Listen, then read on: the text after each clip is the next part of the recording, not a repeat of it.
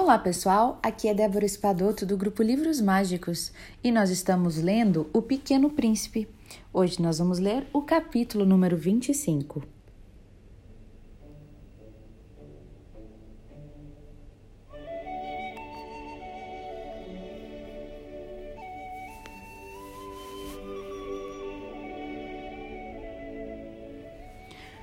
Os homens se enfurnam nos rápidos mas não sabem o que procuram. Eles se agitam e ficam rodando à toa. E isso não adianta nada. O poço que tínhamos chegado não se parecia de forma alguma com os poços do Saara. Os poços do Saara são simples buracos na areia. E aquele parecia um poço de aldeia. Mas não havia aí nenhuma aldeia e eu julgava sonhar que houvesse uma. E eu disse ao príncipezinho: É estranho, tudo está preparado? A roldana, o balde, a corda. Ele riu, pegou a corda, fez girar a roldana. E a roldana gemeu como gemem os velhos cataventos quando o vento dormiu por muito tempo.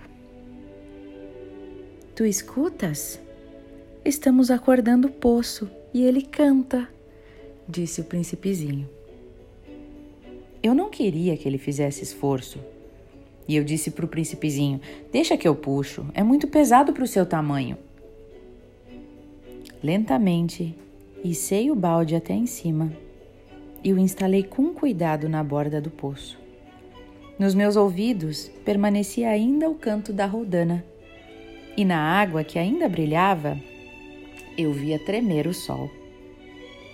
E o príncipezinho disse: Tenho sede dessa água, dá-me de beber. E eu compreendi o que ele havia buscado. Levantei-lhe o balde até a boca e ele bebeu, de olhos fechados. Era doce como uma festa. Essa água era muito mais que alimento. Nascera da caminhada sob as estrelas, do canto da roldana, do esforço do meu braço. Era boa para o coração, como um presente.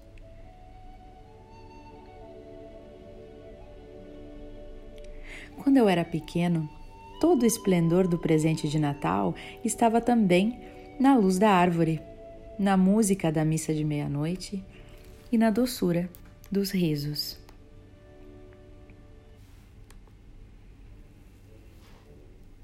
E o príncipezinho disse: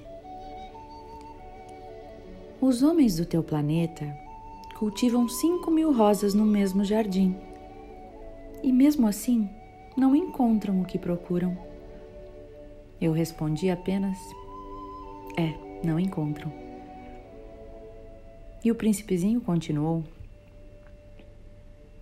E no entanto, o que eles buscam poderia ser achado numa só rosa pouquinho de água. É verdade, eu concordei com ele. E o príncipezinho ainda acrescentou: Mas os olhos são cegos. É preciso buscar com o coração.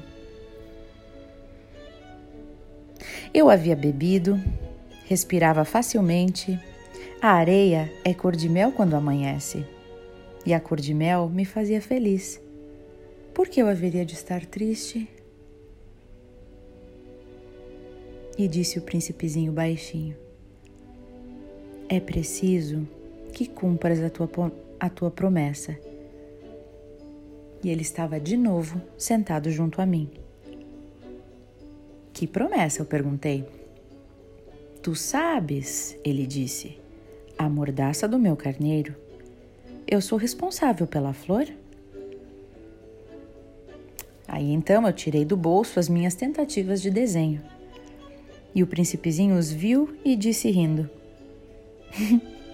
Todos parecem baobás, parecem um pouco repolhos também.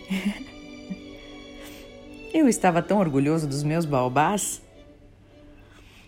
E eu disse: A tua raposa? As orelhas dela parecem chifres. São compridas demais. Ele riu outra vez.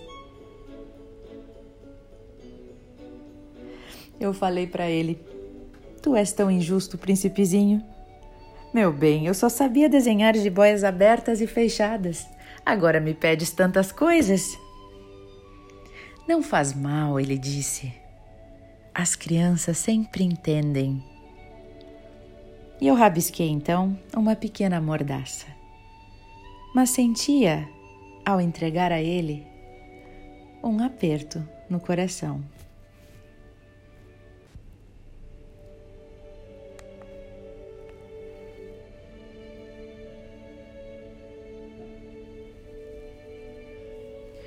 Então disse a ele: Tu tens projeto que eu ignoro. E ele não respondeu, mas ele disse: Lembras-te da minha queda na terra? Amanhã será o aniversário.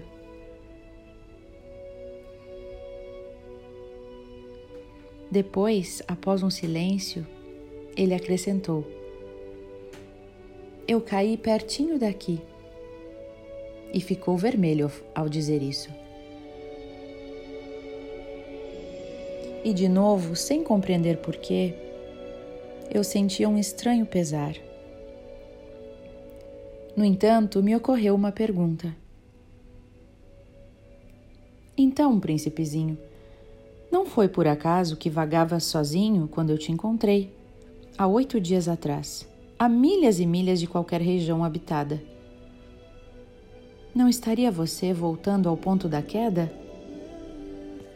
E o príncipezinho ficou bem vermelho de novo. E eu acrescentei, hesitando: Teria sido por causa do aniversário? E o príncipezinho, mais vermelho ainda, não respondia nunca às perguntas. Mas quando a gente fica vermelho, não é o mesmo que dizer sim? Hum. Ah, bom, eu disse a ele. Eu tenho medo. Mas ele respondeu: Tu deves agora trabalhar, ir em busca do teu aparelho. Eu te espero aqui. Volta amanhã de tarde. Mas eu não estava tranquilo. Lembrava-me da raposa e a gente corria risco de chorar um pouco, já que se deixou cativar.